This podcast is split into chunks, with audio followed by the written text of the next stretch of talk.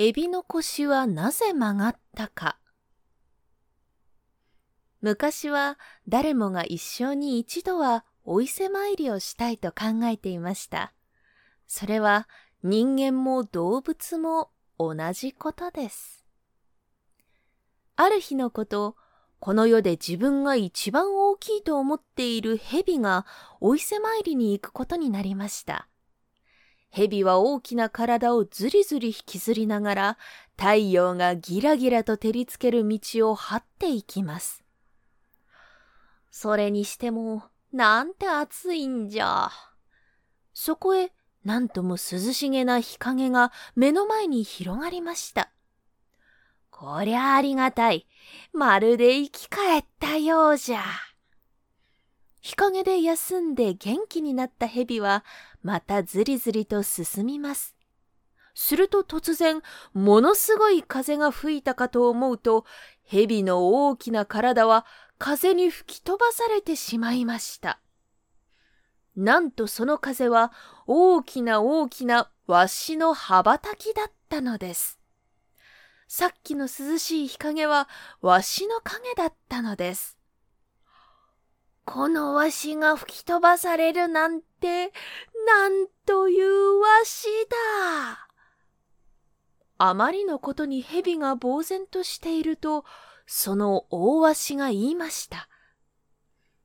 驚かせて悪かったな。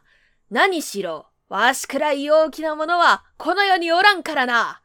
自慢じゃないが、わしが本気で羽ばたけば、下は嵐になるからな。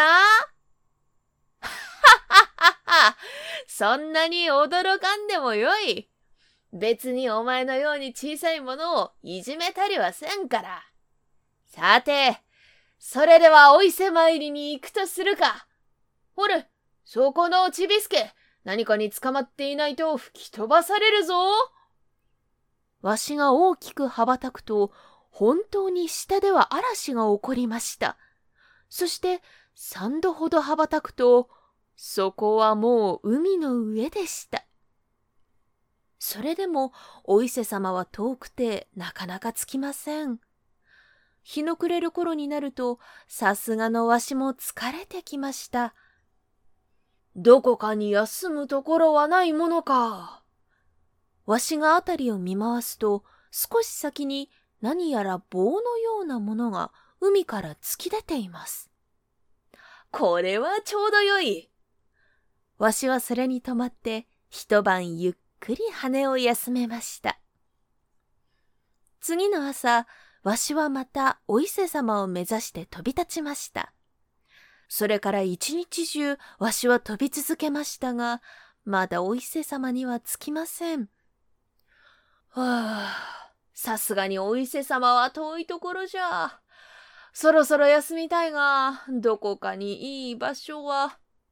おうあったあったちょうど昨晩に休んだのと同じような棒がまた海の中から突き出ていました。わしはその棒に止まると、何気なしにその棒の上を散歩しました。すると突然、誰だ？わしの髭の上で歩き回っているのは、くすぐったくてたまらんから、早く降りろ。という声とともに棒が波を割って持ち上がりました。ええー、棒と一緒に持ち上げられたわしは下を見てびっくりです。なんとわしが乗っていた棒とは大きな大きな伊勢海老のひげの先っぽだったのです。わしは一日中飛んで伊勢海老の片方のひげからもう片方のひげへと移動しただけでした。いやー海にはこんな大きな奴がいたのか。こら、驚くのは構わんが、いつまでヒゲの上に乗っておる。そんなところにおられてはくすぐったくて、くしゃみが。え、え、えくしゃーんエビがくしゃみをすると、その勢いでわしは空の彼方へ吹き飛んでしまいました。さて今度は伊勢海老がお伊勢参りに出かけました。ところが、そんな伊勢海老でもお伊勢様にはなかなかつきません。やがて夜になったので、疲れた伊勢海老は大きな山の真ん中に体を休めるのにちょうどいい穴を見つけて、その中に潜り込みました。